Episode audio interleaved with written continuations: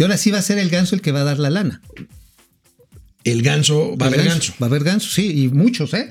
O sea, porque ya centralizado, pues el ganso agarra y dice, tómala, Bueno, tómala. Bueno, hablando de críticas, el periódico británico Financial Times, este periódico muy prestigiado de muchísimos años, lanza un duro ataque contra el gobierno de Andrés Manuel López Obrador. Andrés Manuel López Obrador, dice el Financial Times, está en vías de convertirse en una nueva figura de autoritarismo en América Latina. Cuando un presidente exige lealtad ciega de los funcionarios, deberían de sonar las alarmas. Bueno, también lo dice de una manera, pues muy, muy este, fuerte, diciendo que hay muy pocos o magros resultados. Sí. Básicamente dice la tibia reforma de, de pensiones. Y dejen ya lo tibia, y ahorita ya está hasta descafeinada, como tú dices, amigo, pues porque le quieren poner tope a las comisiones de las afores. Entonces, este, pues ya no llega ni siquiera tibia. Yo creo que llega no, que agua Y habla- quebrantadita. Habla también de lo que pasó con la Corte y el Financial Times habla de que el Poder Judicial de México se plegó a la voluntad del presidente de la Pero ojo, esto no es un artículo de un columnista fifí, neoliberal, comprado.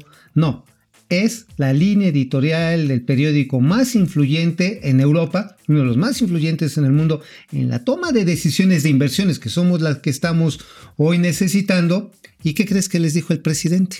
¿Qué? que se tenían que disculpar. Porque ellos habían apoyado el perro maldito infeliz periodo neoliberal a las políticas privatizadoras y que ellos más bien, como otros periódicos sin ética, deberían de pedirle disculpas al pueblo de México. Bueno, pues vamos a ver. ¿Cuánto tiempo? A ver, tenemos una pregunta en Facebook, A amigos. ver, amigos. ¿Cuánto tiempo durará la luna de miel entre Andrés Manuel López Obrador y sus empresarios? ¿Menos de 24 horas, una semana o lo que resta del año? Ahí tienen esa pregunta. Vamos a ver. Ahí se las Cómo- dejamos. Ahí se las dejamos de tarea. Depredador Mercenario, ¿cómo estás, Depre? ¿cómo estás? La Qué gusto. iniciativa de Pemex de sacar a la hiper en las gasolinerías. Ah, esta es muy buena pregunta. Este, ¿cuáles serían los más relevantes de los proyectos de inversión? La verdad es que no, no hay mucho de dónde. Pero el tema. Pemex está perdiendo competitividad en cuanto a las franquicias de distribución de gasolina y por lo tanto, aunque está sacrificando ganancias, está ofreciendo mayores descuentos Hasta el 95% de para descuento poder, más. para poder vender más gasolina. Exactamente, el asunto está en que pues esos descuentos nos cuestan a nosotros los contribuyentes, que vamos a ver de a cuánto le vamos a tener que meter las pérdidas este mismo mes a petróleos mexicanos. Fernando Ferrangel, Juan Manzanero desde Mérida, Paco García, gracias Paco, Ismari Paco. Martínez, Toño Díaz, ¿Cómo Pili están? Sanz. Pili. ¿Dónde está Doña Austeridad? Este fue a hacer la presentación de los programas de inversión porque como están bien flaquitos, pues ella también pasa por ahí al ladito. El presidente tronco coronavirus SAS podrá colapsar alguna economía si se le complica esta enfermedad. Híjole, Bueno, Dios no los quiera, pero sí. Sería un asunto que no pasa desde que balacearon a Ronald Reagan. Sí, sería una situación que pondría en jaque de entrada los precios del petróleo, ¿eh? Sí, sí, sí. nada sí, más, sí. así nada más con eso se las pongo recia Bueno, Jesse. Gallegos, Paco Guerra, chavales, muchas gracias. Hombre, se agradece. José Almazán Mendiola, ¿para cuándo rifamos la consulta a los expresidentes? Pues vamos a. Bueno, es buena idea, ¿eh? Es buena idea, güey. Oye, sí, imagínate, de a 10 varos, el voto.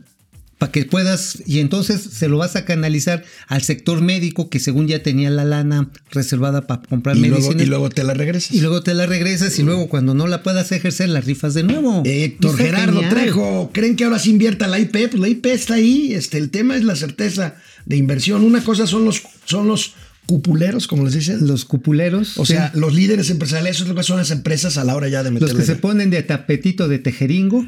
Juan, Juan Murguía, Ángel González desde Tijuana, Julio de Muner García.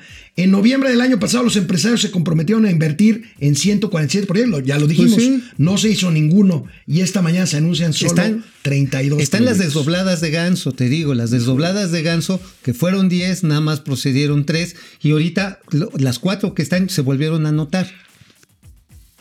Sí, Juan Ramón, ¿no? No, neta. Ari Loe, Oh, Fren, bueno. Eric Rodríguez desde Chihuahua, Jacob Frías, León, León. In- Enrique Hernández, León. María Ramos, Oscar Grande, en fin, bueno, amigo, ¿qué?